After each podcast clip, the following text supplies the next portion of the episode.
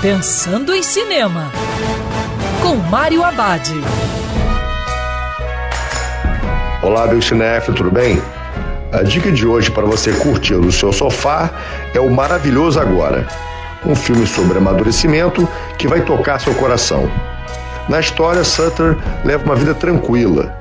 Ele nunca terminou os estudos, adora festas, álcool e troca muito de namorada.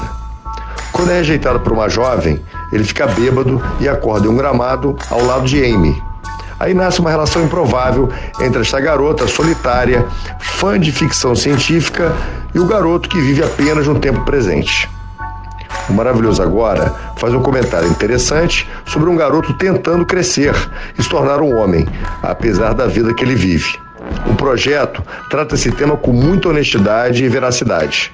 Ao mesmo tempo, é doce e charmoso. E lembrando, em tempos coronavírus, prepare a pipoca, porque o cinema agora é no sofá de casa. Quer ouvir essa coluna novamente? É só procurar nas plataformas de streaming de áudio.